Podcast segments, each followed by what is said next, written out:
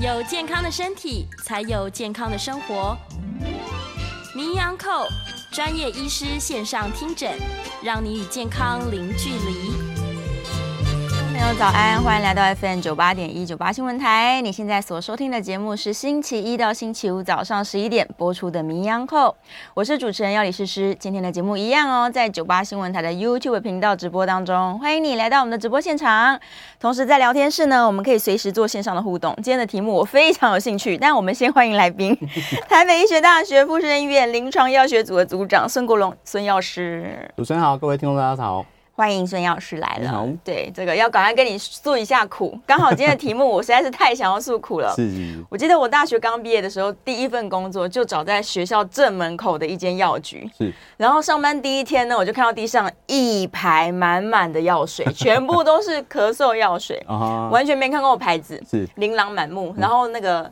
学学长姐就指着地上说：“这个啊，这第一个礼拜全部背起来。”我想说：“哈，满地的咳嗽药水，这是什么东西？闻所未闻。”所以刚好我们今天要来聊了，止咳化痰喝这些药水，不是说会喝上瘾吗？嗯，基本上我们在说止咳化痰药水的时候啊，很多的民众都会想到是说：“哎，这药水是不是喝多了会上瘾的一些问题？”对。其实咳嗽药水这个部分呢、啊，因为其实有一些成分里面会含有所谓的可待因，嗯，就是所谓的类鸦片类的一些成分。对，那这些成分呢，其实它会有一个很好的中枢抑制的咳嗽的一个效果。嗯，哦，所以说呢，它是会有一些些可能会有上瘾的问题，不过它含量非常的少啦。是，所以其实我们在正常的使用的状况下，其实不会有上瘾的一些问题。哈，嗯，可是有一些人呢，他就是会想说，哎。好像喝这个之后呢，他会觉得有比较开心的一些感觉，所以呢，你会常常看到有一些药局啊，或是一些老人家，他常常会去买一些这种所谓的咳嗽药水，一次买呢，他可能就是买一箱，对，哦，就是买一大箱回去喝哦。那这样子的话呢，才会有可能会有一些上瘾的问题哦。不过它的机会也是非常的少，它必须呢就是一天呐、啊，我们像我们一天就是喝一次喝十 CC 到十五 CC，一天喝三到四次嘛。对。那他可能就是一次喝个两三罐，当饮料对，当饮料这样喝 哦，这样子这样连续这样吃的大概一到两个礼拜以上，才会有可能会有一些上瘾的问题哈。所以其实呢，呃，基本上我们在正常的使用上面呢，其实它比较不会有一些上瘾的问题的哈。所以我们还是呢。基本上就是还是要按照医师的一些处方的一些方式来正确服用药品，才比较不会有这样子的问题一些发生哦。嗯，但我们印象中好像药水大部分是给小朋友喝的。嗯，到底有哪一些药品它是成人也会有药水的状况？小朋友我们当然知道是因为他不爱吃药嘛。是。大人像我，我也不爱吃药啊，怎么不所有的药都做成药水？好，那基本上哪一些药品会把它做成药水？像刚刚我们提到，就是如果呢，就是。呃，它的味道不好，然后小朋友不容易接受，然后小朋友必须要吃药的状况下，哦，我们才会把它做成药水。哦，不知道大家有没有以前有没有吃过那种呃，在那种儿科的那个诊所啊开出来那种药粉。哦，那些其实都是大人就是用的一些定剂，我们去把它磨粉，磨粉来给小朋友吃。嗯、那大家都觉得那个味道怎么样？蛮恶心，大家都很恶心哦。吃的时候有时候会想吐，有时候还会被那个药粉呛到。对，所以所以其实呢，呃，有一些药品呢，就是小朋友必须使用的一些药品哈。然后呢，可是它没有水剂的部分的时候，我们就会用大人的一些剂大呃定剂。把它切半或是三分之一，然后把它磨成粉给小朋友吃。是，可是呢，这样子的适口性是非常的不好，因为它变成粉了之后呢，又没有加一些调味剂的状况下，它就会非常的苦。对哦，然后小朋友都很难很难，就是把它服用下去。我还记得我小时候吃了之后，还马上吐出来。吐出来，我也是。然后吐出来，爸妈就想说，呃，他吐出来，我到底要不要再给他吃一包？对，要不要再 那个剂量怎么办？好，所以其实现在呢，因为小朋友的一些用安全的部分呢，所以其实大部分儿科常用的一些。呃，成分就是会需要用到小朋友吃的这些药品部分，很多我们都把它做成水剂了。嗯，啊，做成水剂的好处是什么？哦，它的适口性比较好，我们就会加一些甜甜的一些调味剂啊，啊，或者是加一些呃，就是香香的一些口味，什么草莓啊、哦、葡萄啊，哦，那种小朋友其实都还蛮爱喝的。嗯，就我自己呃家里的一些状况，其实我们家小朋友喝药水的时候，他们都可以喝的很好，就叫他去喝什么，就好好，我要去喝，我要喝。然后，然后这次没有喝到，还会说，嗯，那那为什么上次那个没有喝到，我还要再喝那个？葡萄的，oh. 我就说你今天没有发烧，不用吃那个东西，好，太好喝了。对，所以其实现在的小朋友的药水其实都会做的非常的就是适口性很很好，然后就让小朋友愿意吃药。那愿意吃药状况下呢，才让他的疾病呢获得一些比较好的一些控制。嗯，那大人是不是有一些药水？当然也有，有一些药水呢，基本上对于一些呃大人他没有办法好好的吞服的时候，哦哦，哦，像是一些年纪比较大的，是一些老人家哦，他或者是说他吞咽上有一些问题，就是他会需要按所谓的我们的鼻胃管的这些病人呢。啊，他也会把一些药品嘛，把它做成药水，嗯，哦，让他的像是一些失智症的一些部分的一些药水，或者是一些精神科病人用的一些药水，因为他没有办法自己好好服药的状况下。呃，我们也会把它变成所谓的药水，让大人来服用。是，哦，所以基本上呢，药水或是所谓的口服的定剂胶囊，其实它都是相同的一些成分，只是为了一些喂食使用上的方便呢，我们把它做成不同的剂型。那基本上在使用上面的这些状况呢，其实都是要看因人而异的。是，哦，所以不会有其他的一些问题。嗯，在大人如果真的很不会吞药，跟医生说我要喝儿童药水，可能会造成医生困扰吧。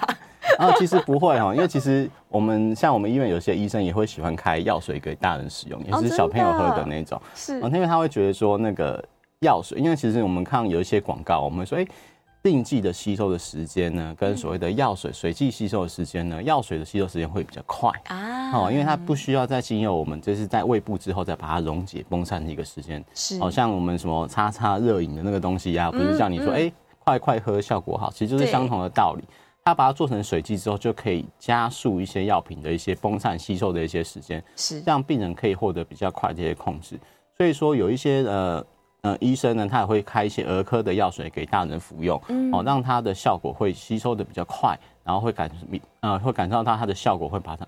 比较快速的达到它的症状上面一些缓解哦，嗯、所以真的是在吞咽困难的，或者是可能也许年纪大的人，嗯嗯，对他就可以选择说，哎、欸，我还是可以试试看啦，来用一下儿童药水，没有错，真的太好喝了。所以是不是大人要小心把这个药水保管好，嗯，不要让小朋友一次喝到过量了。哦，对，基本上所有的药品都一样哦，基本上呃，不管是成人的用药还是小儿的用药，嗯，我们都会需要帮他做一些保管，好让他把它收藏好，不要让小朋友可以轻易的拿到。尤其是现在呢，刚刚我们提到有些香香的儿童药水，而且小朋友喝得很喜欢呐，就千万不要让他自己拿去喝哈，一定要跟小孩解释清楚说啊，这些是药品哦，你不可以自己拿来使用。其实他拿，然后再来是最重要的是，我们成大人呢也要把这些药品。把它收好哦，这样子的话呢，才不会造成呃有一些误拿误食的一些风险。嗯，我们顺便提醒一下好了，很多妈妈可能就是把药水放在冰箱里面，嗯，然后这次的发烧啊感冒好了，她就继续囤在里面，然后呢，下一次又有什么流鼻水啦，想说啊上次这罐有效，又拿出来喝，嗯、这个是建议的吗？好，基本上所有的药水哦，我们现在说的药水基本上都是要放在室温阴凉处储藏，嗯，哦，除非有一些特殊的一些抗生素药水。呃，抗生素药水它比较不一样的是，它是呃，有时候你拿到里面它是一罐，罐子里面它是粉状，粉状的，它要加冷开水，就跟我们泡牛奶一样，把它泡开来使用。对，那这样子的，它做成粉状的目的是呢，它是可以帮助它延长它的保存期限。哦，等到你要使用的时候，再泡成药水来吃。好，那这样子的话呢，它就是会有一定的保存时间。通常来讲，就是放一个礼拜到十天。对。那通常我们就是有一些会特殊会跟你讲说，就是它加了那那种抗生素药水，加了水之后，你要放在冰箱保存。嗯。哦，它可以延长它的一些药效。好，那其实大部分的药水哈都不需要放在冰箱冷藏，我们就是放在室温阴凉处就可以了。不过要注意的是，这些药水啊，其实它都会有加一些所谓的那个。抗菌防腐剂的一些部分，就是让我们开封之后细菌进去比较不会造成药水的一些损坏。所以呢，基本上药水只要打开之后，我们就是说最多放三十天。一个月就是放一个月，就不要再继续使用哦，嗯、不然的话呢，就是有可能会有一些细菌增生啊，一些市场的一些问题哦。那小朋友喝了之后，可能会有一些拉肚子的一些情况哦。所以基本上我们会建议家长呢，就是这些药水你当然都可以备着，备而不用都没有关系，只要你没有开封，都可以备而不用，可以放到它的保存期限。是。可是呢，如果真的已经超过保存期限啊，或者说你开封之后超过一个月的话，基本上就是丢弃就可以了。哦。那也会有人说啊，这些药水要怎么去丢掉？是不是要把所有的药水都拿去回收啊？还是拿去那个药局，请药局，请药局帮我回收？基本上我们都会说，所有的药品呢，基本呃，现在在台北市而言，基本上所有的药品，基我们都可以放到所谓的垃圾车。垃圾车。对，因为它呃，所有的，因为它不是做掩埋。嗯。哦，如果你的县市的一些垃圾是用所谓的高温焚化炉焚化的话，其实你把这些药品丢到垃圾桶做。给那个热圾车处理就可以了。哦，那药水的部分呢，就是水剂的部分，你千万不要去倒到水槽。不要倒到马桶，反而不要倒，反而不要，因为其实这种水，你如果你倒到马桶，它是水肥嘛，啊，水肥的话，基本上它就是投有那个投投到那个大海里面去，嗯那这样子反反而会造成一些环境污染。那药水的部分，我们会建议就是说，哎，你拿一个夹链袋或者塑料袋部分，里面放着就是所谓的卫生纸，或是用过的纸巾，哦，甚至是小朋友的尿布，是。让它倒进去吸收了之后，再丢到垃圾桶就可以了。普通垃圾，对，普通垃圾就可以了。那那些药品的罐子呢，你可以冲洗之后丢到回收，就可以回收了，就可以回收了，就没有问题的。所以基本上我们还是会建议，就是如果有这些多余废弃的药品的话，我们用这样的方式来处理就可以了。啊，原来如此。那再多问一个问题。好了，大家其实搞不太清楚，说止咳跟化痰，它到底是同一件事情，还是两件分开的事情啊？嗯、好，那基本上我们所谓的咳嗽药水都有分两大类，一个叫止咳，一个叫化痰。那有时候常常把它混在一起。止咳的部分的话呢，是我们的中枢的神经呢，它可能会有一些咳嗽的一些反射的中枢。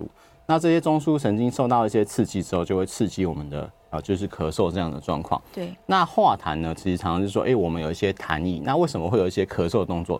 就是说，我们的痰液有时候生成过多的时候，它就会刺激我们的咳嗽中枢去把痰给吐出来，避免它可能会的痰液造成我们的气管的一些受损，或是噎到，或是甚至是所谓的吸入性肺炎一些状况发生。那这种咳嗽的动作是一个我们自然的一些反射症状。是，所以说，当你的痰液过多过稠的时候，也会引起所谓的咳嗽。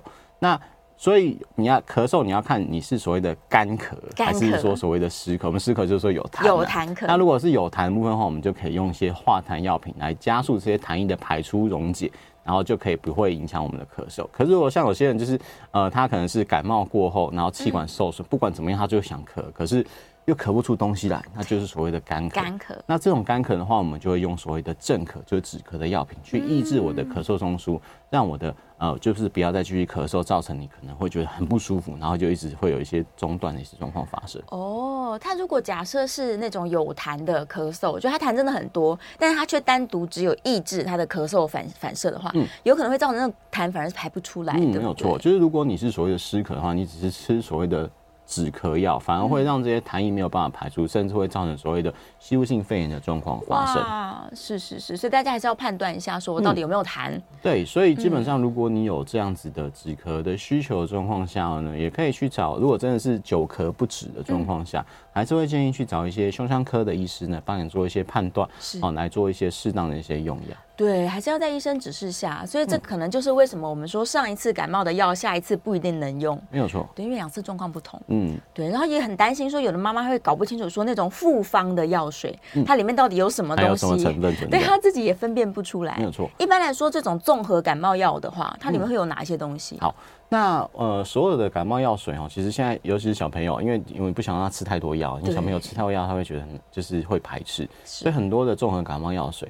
那综合感冒药水里面其实通常都会有一些止咳、化痰、流鼻水，好，甚至是一些含有一些退烧的成分。退烧的。好，那这是就是让小朋友吃一个药水就，是可以得到所有的一些症状上的一些缓解。对。也不要让他吃太多药。是。哦，所以说在你在用药水的状况下，你还是要了解说你吃下去的药水里面含的成分是什么，嗯，它的目的是什么，然后呢该怎么使用，呃，不是说只要有一些感冒症状，反正我就综合感冒药一起吃嘛。嗯。那反而这样可能会。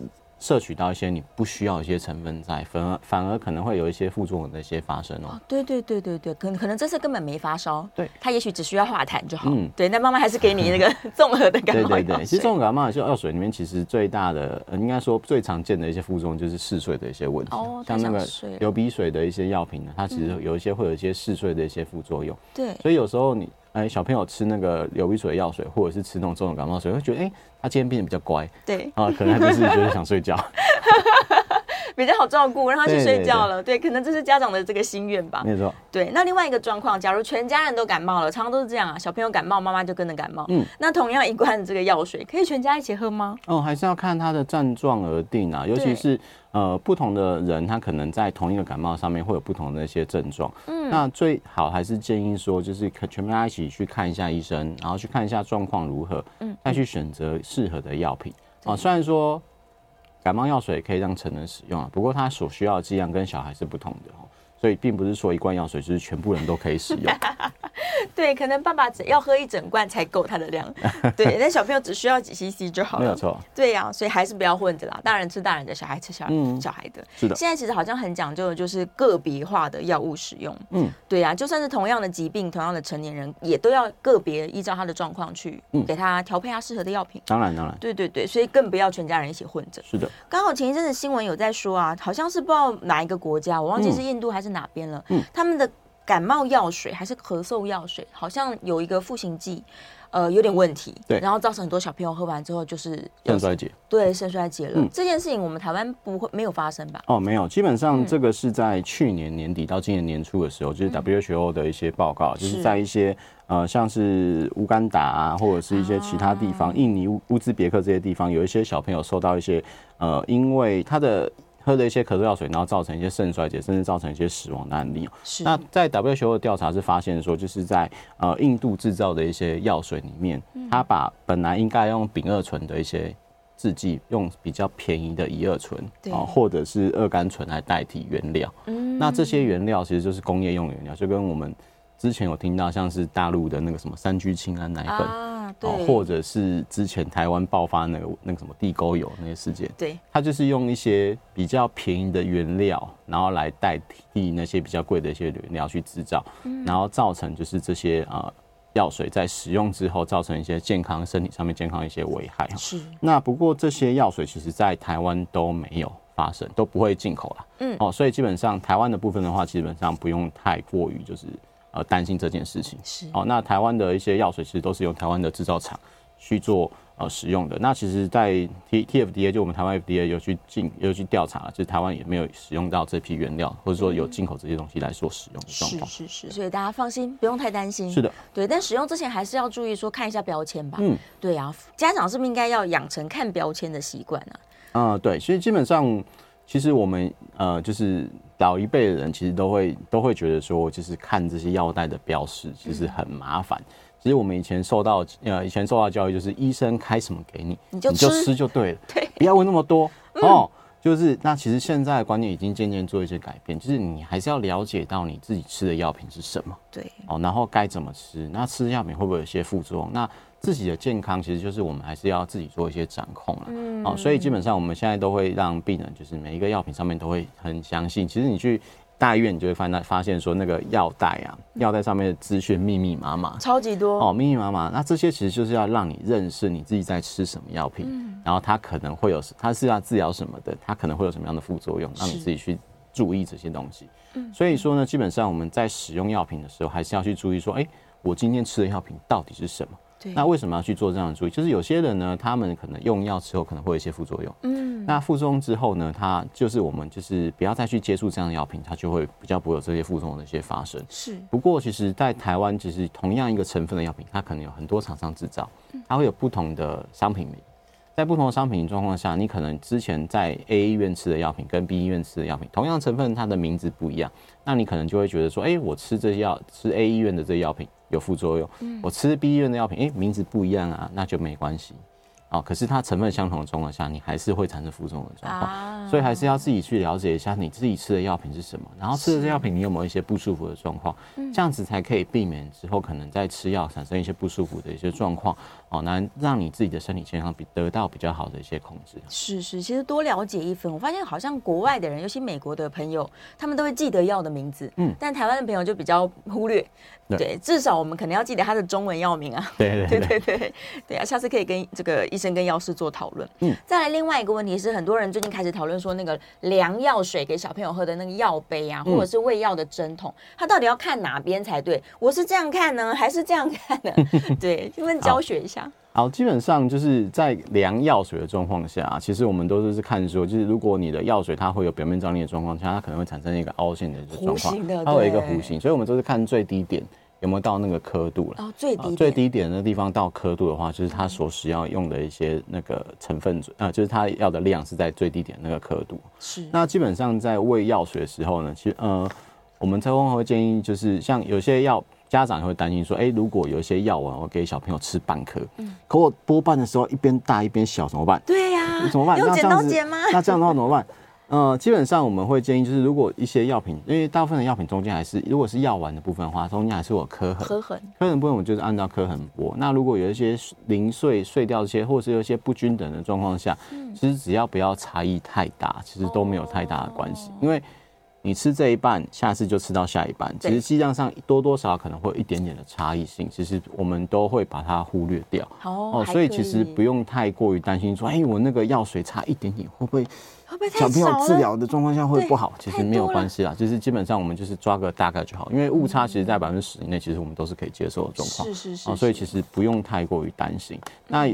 小小孩的话，基本上我们建议或就是可以去药局买一些喂药器，喂药器啊，或者是针筒，因为它的刻度会比较准确一点。嗯，就不要用小药杯，因为小药杯的话，其实小朋友他也没办法直接吃。然后再来是在呃小小孩在喂药的状况下，千万不要把它加在牛奶啊，很严重，不要加在牛奶里面吃是啊，因为基本上。呃，为什么说？因为可是有时候有些人会说，哎，可是小朋友就不爱吃药啊，嗯、那我只能趁他在喝牛奶的时候把它加在里面，让他才他才会乖乖吃啊。哦，可是要加要记得，就是加在牛奶里面可能会有一个很重很严重的问题，就是如果他这个奶牛奶没有喝完怎么办？对呀、啊，他的药料如果他吃饱了吧？那你的药量是就不够，那你到底还要补多少量进去？不知道。嗯。哦，所以千万不要加在牛奶里面。再来是因为如果有一些药腿，它的味道是真的很不好。是。你加在牛奶里面，有时候会改变那个牛奶的味道，他下次就不喝奶了。哦，他就拒绝。他就拒绝喝奶了，因为我们有遇过说加在里面，小朋友喝了之后觉得那牛奶怪怪的，他就不喝了。下次再喂他，他还是不喝。即使你没有加药，他也不喝，因为他觉得那个味道不对。他永远觉得这牛奶有问题。对，他觉得你是骗他的。所以千万不要。千万千万不要。所以基本上还是会建议，就是你可以用喂药器，然后慢慢的去喂，或是加在就是所谓的就是一点点的水里面。如果你觉得白开水里面，就是你觉得加在五到十 cc 白开水，如果他觉得味道太重，加五到十白开水慢慢喝也是可以的。哦，那基本上就是千万不要加在牛奶里面使用。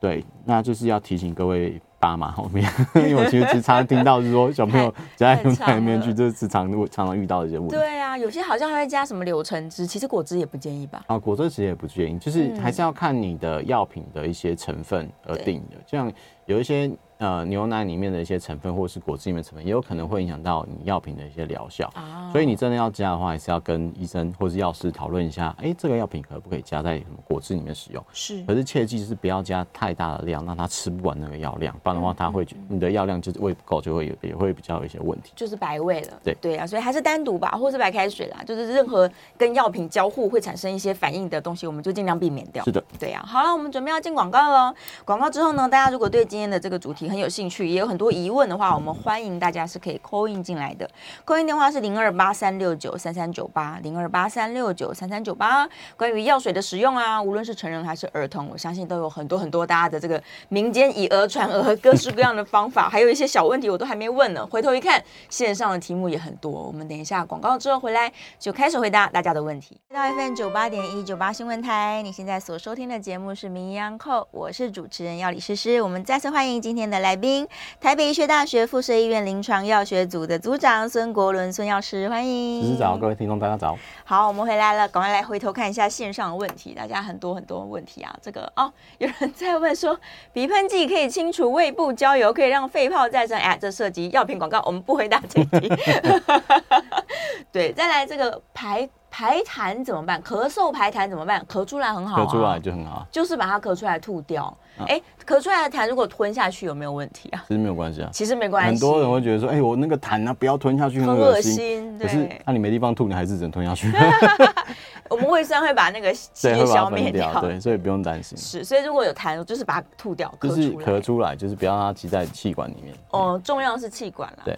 再来，他会再问艾克坦那个就是橘子药粉。橘子药粉其实它就是、嗯、它其实就是会把我们的痰液做一些分解，比较粘稠的痰液做一些分解，是让我们比较好把它排出来。嗯、它其实不是抑制黏液的产生，不是不是，它让它比较稀。啊、对，对对，我还蛮喜欢吃橘子药粉，因为口味很好，口味不错，因为小朋友也蛮爱吃的。对呀、啊，我就是那个成人一直开来吃，把它当成橘子橘子水在喝。好，他说幼儿儿童的咳嗽药水有哪些哦？其实其实儿童用的药品，我觉得它很限缩哎，嗯，好像都仅限于一些特别安全的选项目。基本上像是我们常用的 Cough Mixture 啊，嗯、或者是喜可宁啊，是哦，其实这些都是我们儿童儿科常用的一些咳嗽药水。是。那不过有一些还是会有一些复方的成分在，嗯、像咳那个 Cough Mixture 就是所谓的桔梗的一些萃取物，是。那它是可以帮助我们抑制我们的一些咳嗽反受中枢，然后让。你发炎的一些黏膜可能会有一些比较好的一些保护状况，嗯，哦，来去抑制我们的咳嗽，嗯，那甚至有一些就是我们在咳嗽的状况下，我们会用一些所谓的支气管扩张剂，是，好像就是在气喘的病人或者是咳嗽比较严重的病人，他的支气管会紧缩，对，然后会挛缩，然后造你造成你比较容易吸不到气。那我们会用一些所谓的支气管扩张剂的状况，就是让小朋友可以让他比较呃，支气管扩张之后也比较不容易咳嗽的一些状况。哦，呼吸比较顺畅，也比较容易这个把痰排出来。是的，对。好，再来，Brandy 跟大家说早安啊，早安，Brandy。再来是。君红在问说，服用止咳糖浆五分钟之内不要喝水。哎，刚好这边我们这个制作人也在问哦，他说是不是一定要空腹喝？嗯，然后让这个药水呢停留在我们的喉咙跟我的食道里面，尽量就是让它形成一个保护膜。好，基本上其实咳嗽药水不用空腹喝啊，因为它是在作用在我们的啊，就是吸收，有些是在我们的抑制我们咳嗽中枢。是。那有一些呢，像是它是可以在我们的喉咙的部分有一些保护黏膜的一些状况发生。嗯。所以说，其实有一些药。药水它是呃，我们会建议就是喝完之后啊，就是五到十分钟之后不要去喝开水，对，那也不要把咳嗽药水放到热水里面去喝。有些人会说，哎、欸，喝热的会去抑制咳嗽，其实还好，因为其实。呃，咳嗽药水的部分的话，如果你把它放泡在热水里面去，反而会影响到它的一些药效。所以我们都会建议，就是说，哎、欸，你你也不用泡水啊，就直接喝就好。对，喝完之后呢，就五到十分钟不要去喝开水，然后不要去喝水，这样子的话呢，可以让它的效果会比较好。因为有些人就是在咳嗽的状况下，你在喝了这些止咳药水之后，你会觉得喉咙好像有一些。比较有一些黏膜保护的一些，总会觉得凉凉的，会比较舒服，这样也比较不会有咳嗽的状况。那这时候你喝水之后，反而会去影响到它那个药效的一些状况。哦，所以说有时候会建议就是说，哎、欸，喝完咳嗽水到五到五到十分钟，我们就是不要喝开水哈，会比较好一点。嗯我之前被家长问过一个问题，他说不是说有痰不要吃甜的吗？嗯、但是药水全部都是甜的，嗯、那这样痰不就更多了？嗯、我真的没问过这个问题。在中医的说法是说，你吃太甜的东西，它会就是会有一些所谓的生痰对的一些状况了。那其实，在咳嗽药水这些东西，我们在用的药水，其实它加的一些都是一些矫味剂，就是一些所谓的阿斯巴甜之类糖精的矫味剂。啊、是，其实它跟蔗糖不一样啊，其实是比较不会有。这所谓的生痰的这些问题，所以其实也不用太过于担心，也不用变胖。他可能想说太甜了，小朋友越喝越胖，不会不会不会。嗯，其实说现在的药水其实都是加这些所谓的人工的一些矫味剂了，就是所谓的阿斯巴甜，或者是说所谓的糖精的啊，不是糖精，就是那个人工甘味剂。是，那这些的状况下，其实都是可以，就是。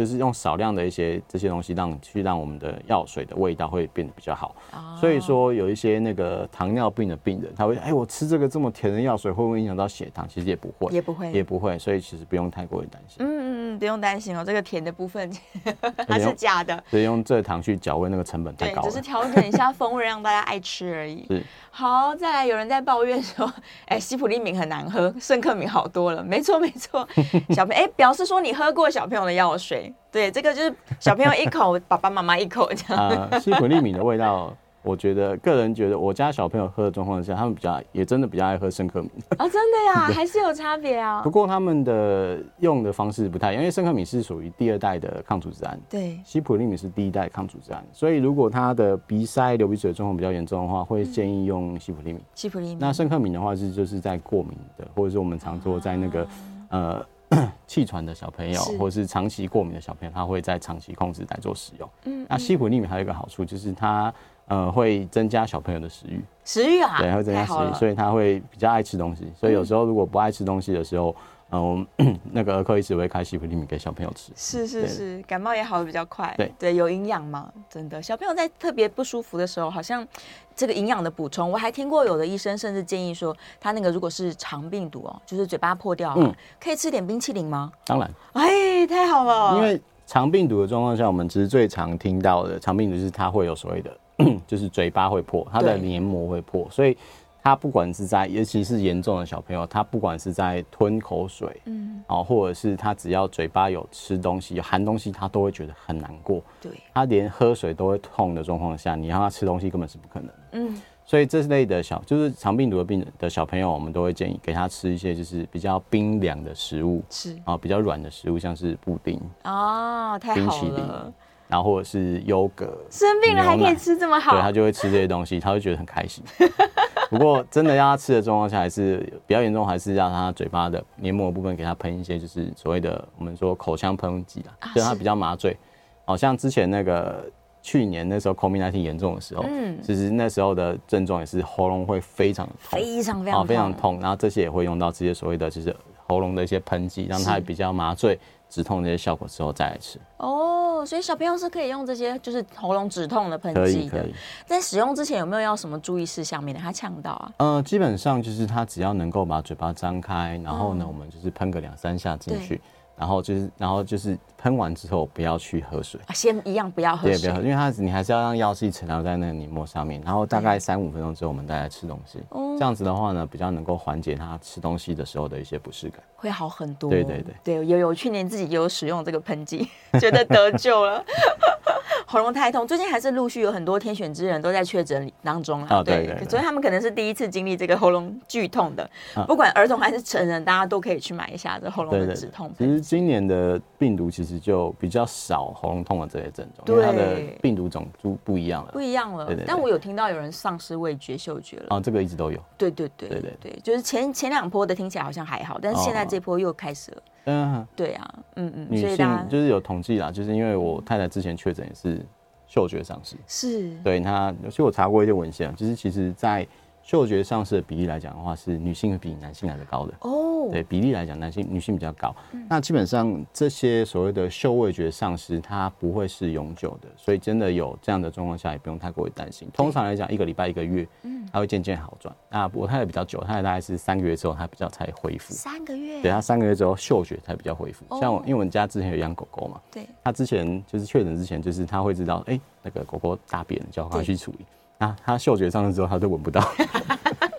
狗狗很快乐，没有人管我了。对，对，它是只有嗅觉丧失，但吃东西还是有味道的。它吃东西有味道，可是嗅觉丧失的状况下，其实在吃东西上面就会少了非常多的一些刺激。对，因为其实嗅觉来讲，对我们对于我们吃东西的一些味觉来讲，其实它是一个相辅相成的一些影响。嗯嗯，就是嗅觉丧失的状况下，在吃东西，虽然说你味觉还在，可是你还是会丧失那个味觉，还是会觉得那个吃东西也是呃味道怪怪的，就不好吃。对对，怪怪的。但大家不要担心啦，我听到的基本上都会恢复，都会恢复的。对啊，你看最最久最久可能三个月左右都是会恢复的。是的，对，不担心。但反而是要提醒，如果是老人家啦，他们不是因为呃确诊的关系丧失嗅味觉，是真的年纪大了，然后慢慢慢慢丧失的时候，这时候居家安全就要提醒他们了。哦，对，对就是不管怎么样，其实，在确诊现在虽然说是比较轻症的，不过现在确诊状况下还是会让。呃，人的身体受一些有一些免疫反应，然后会有不舒服的状况发生。对，像我听到很多老人家，他就是确诊完之后，他的体力明显掉了非常多啊。是啊，那之后虽然都已经恢复了，不过就是从原本可以自己走路去外面散步运动，嗯、然后到确诊完之后，他就是变成需要人家扶着啊，或者是说推着轮椅，就是他的体力会流失的非常多。嗯，所以还是要特别去注意。真的是要提高警觉，多多照顾啦、嗯。真的，对啊。哎，好，继续回到我们这个，我们继续关心一下儿童的用药好了。虽然快要进广告，大家不要忘记电话是开放 call in 的，零二八三六九三三九八，零二八三六九三三九八。儿童的用药来说啊，我我遇过家长有个问题是，他不想要用药水，他觉得小朋友越早开始使用药丸越好。嗯，对。但是从喝药水到进入到吃药丸，其实是有一个训练期的。对对呀、啊，那有没有什么方法比较容易让小朋友说，哎，他顺利的开始开开始吞药啊？好，那 基本上其实我们有遇过，就是小朋友在可能十几，就是可能国小五六年级之后还在喝药水的，嗯，就是妈妈说他就是吞了之后就吞不下去，会怕失败，哦，就是失败。那其实，在小朋友吞药丸这一块，我们还是会去注意，就是呃，其实我们可以从小训练。嗯、那在训练状况下，不是说哎。欸他到某一个岁数之后，就说：“哎，你不能用药水，你只能吃药丸。”其实也不会哈，就是去慢慢去训练他。像我们家小朋友，他就是我们就会开始让他吃半颗的药丸，半颗，从小颗小颗开始吃。嗯，我说想就是开始训练他，然后他吞下去就给他一点奖励，说：“哎呀，你好棒啊！因为我们家小男生就是你这样子称赞他，就很开心，然后去跟那个弟弟啊，或者是跟其他同学炫耀，你看我把药丸吞下去，我不用喝药水，太厉害了。对，他就觉得很开心。那就是从小颗的慢慢去去训练，让他去慢慢去增加他的一些大小，让它慢慢吞，然后慢慢一颗一颗吞，从半颗一颗慢慢一颗这样子慢慢去训练。其实对于来讲，他们来讲其实都会去好好的去。呃，让他得到一些成就感之后，其实他们都会愿意去吞。就是要克服恐惧感。那可是你一次给他吞太大颗的话，哈，就是如果他真的吞不下去之后，他其实就会不敢吞。对。哦，反而会造成他之后的一些阴影。那这时候，这时候你再去鼓励他，其实的效果就变得比较不好。真的。啊，所以其实就是从小时候开始训练，我们从比较小的一些药丸，然后把它切一半。如果他真的一次要吃一颗，你让他半颗半颗吞。哦半颗半颗来，对，半颗。他只要吃一颗，你不用用他一颗让他吞。说啊，这太大，我吞不下去。然后那我们吃切一半，你吞一半看看。嗯。啊，如果他吞得下去，就给他鼓励。说，哎，你看你很棒啊，半颗吞完，那我们要不要吃半下面半颗？你要不要再吞？对。如果他不愿意的话，也不要去勉强。哦，是。那他其实就是自己会觉得说，哎，吞药很快，因为其实你们以前喝药水、嗯、吃药粉，会觉得啊，那好苦哦，干嘛的？他吃药完，哎，一下就吞完了，他也不会有什么感觉。其实他也会觉得说，哎、欸，这样吞药好像对他来讲也是会比较好的一些状况。是是。哦，那这时候他其实就会选择他自己要吞药，自己会选择。嗯，他自己就会选择要吞药。所以我们要循循善诱啦，从一颗半颗这样，呃，半颗一颗，然后再越来越大颗。对对对，对，慢慢慢慢进行。我也听过有的家长说，他可以把它塞在布丁里面，让他用吞的，哎、欸，那也是个方法。嗯，就是比较滑的状况，让他吞下去，咕噜就吞下去，对，也是可以的啦。对，但总之还是要度过这个从药水进入药丸的时期啦。没错。对呀、啊，像我就是度过失败的代表，到现在还是很不会蹲。好，提供给各位家长做参考。OK，我们准备要进广告啦。广告回来之后呢，继续来探讨这个药水到底成人怎么喝，小朋友怎么喝，怎么训练大家呢？OK，我们稍微休息一下，马上回来。欢迎回到 FM 九八点一九八新闻台。你现在所收听的节目是《名医央叩》，我是主持人药理诗诗。我们再次欢迎我们的来宾，台北医学大学附设医院临床药学组的组长孙国伦孙药师，欢迎各位听众，大家好，好，回来了，来接电话了，这个很好，我我猜未听先猜是班长，欢迎林先生在线上，林先生请说，哎，确实确实就是我，班长早，那个我想请教一下药师，就是说啊，那个药师刚刚有提到那个水果口味的那个，就是类似化痰粉这样子的吧，嗯。可是呢，我自己使用过的经验就是说，当下你吃下去的时候会很快乐，嗯，因为你觉得你的痰好像瞬间就不见了，就觉得很通畅。但是呢，好像过了没多久，那个不舒服的感觉又回来了。所以好像我听说，其实那个粉只是要协助你，让你多喝一点水。如果说 我们真的有痰的时候，真正的帮你协助，让你。解除那个不舒服的，其实是你多喝下去的那些水。其实那个就是那个很好吃的药粉，只是让你觉得有点开胃的感觉而已。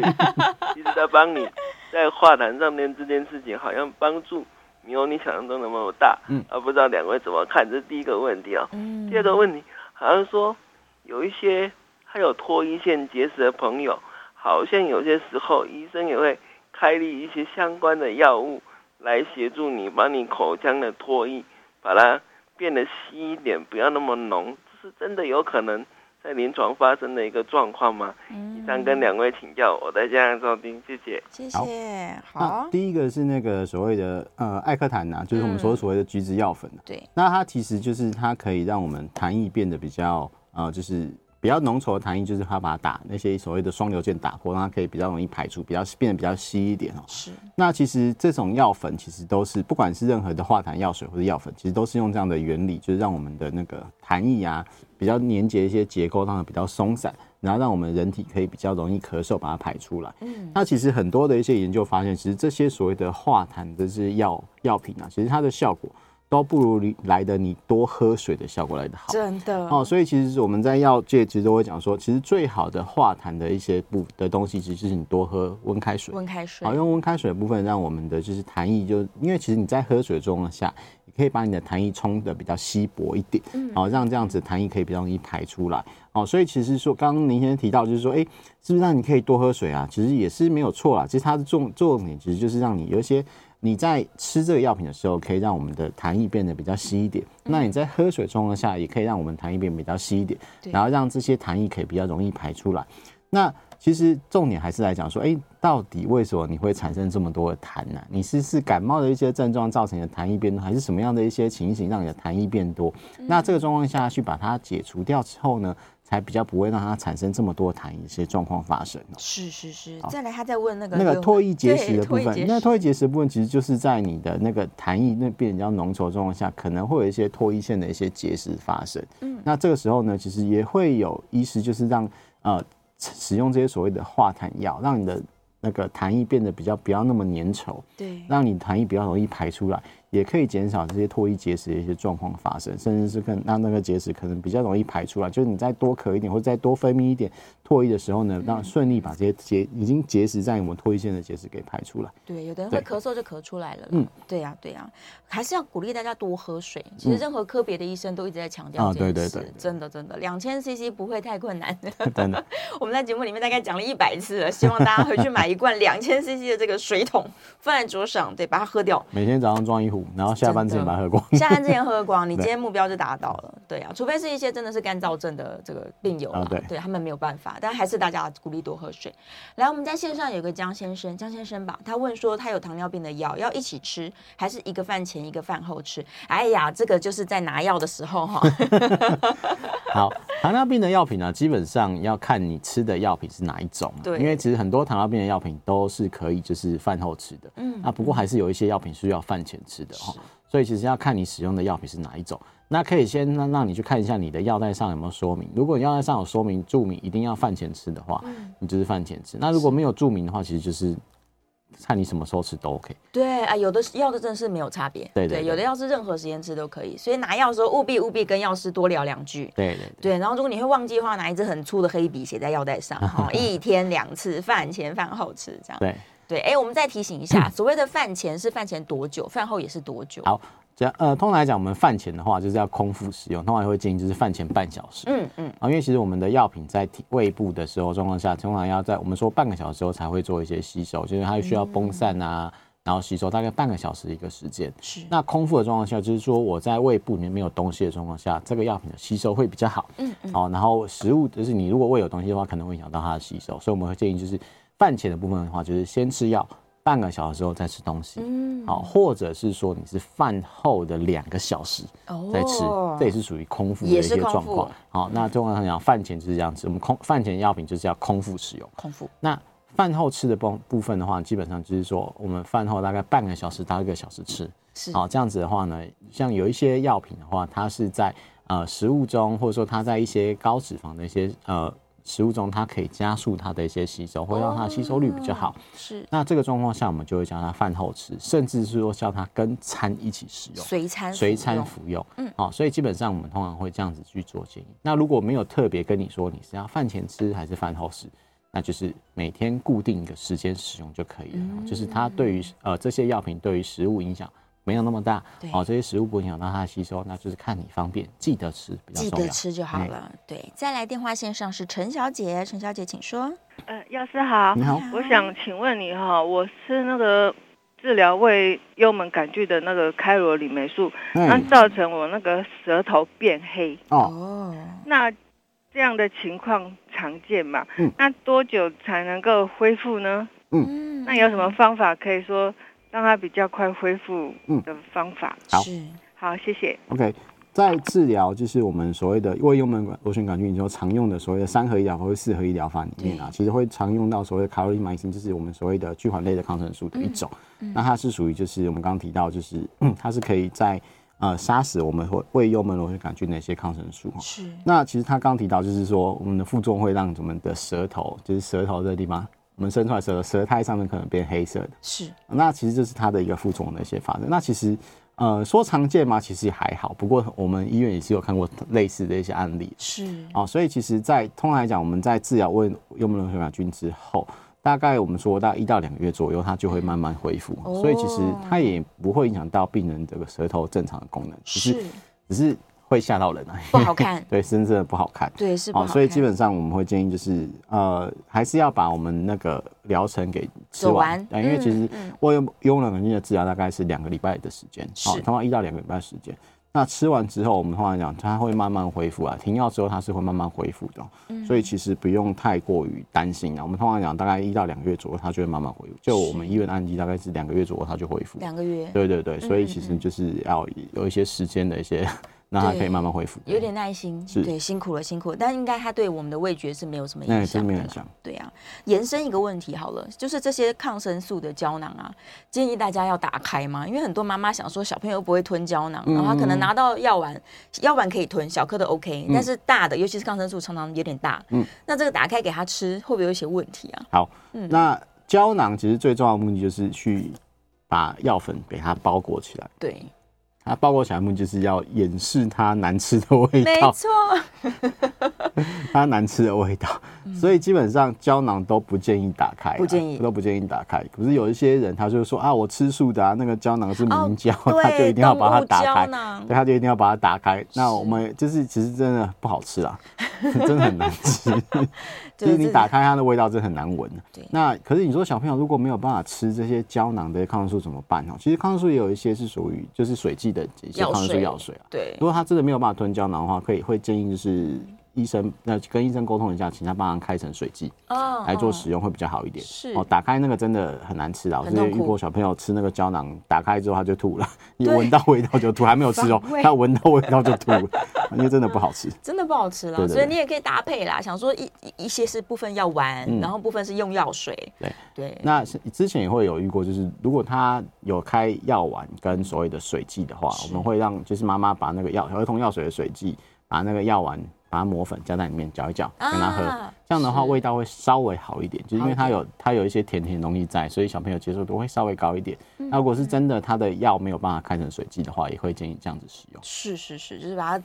蓝皱会这样一口气喂，对，小朋友也比较开心，至少甜甜的。是的，对啊。然后吃完药之后，记得一定是配白开水，还是要叫他多喝水吧？还是叫他多喝水，因为其实尤其是药丸这种东西，它有时候会粘在我们喉咙上面，然后造成所谓的食道灼伤。所以还是不管你吃任何药，还是大家会建议就是配服大概一到两百 CC 的一些开水，是一到两百 CC，至少喝掉一杯这样，喝更多当然更好。是的，是的，是的。好了，我们今天聊了非常多关于这个药水延伸到儿童用药的安全上面，希望可以帮助到我们这些厘清大家一些观念。非常谢谢我们孙国伦孙药师为大家解惑，我们下次节目见，谢谢，拜拜。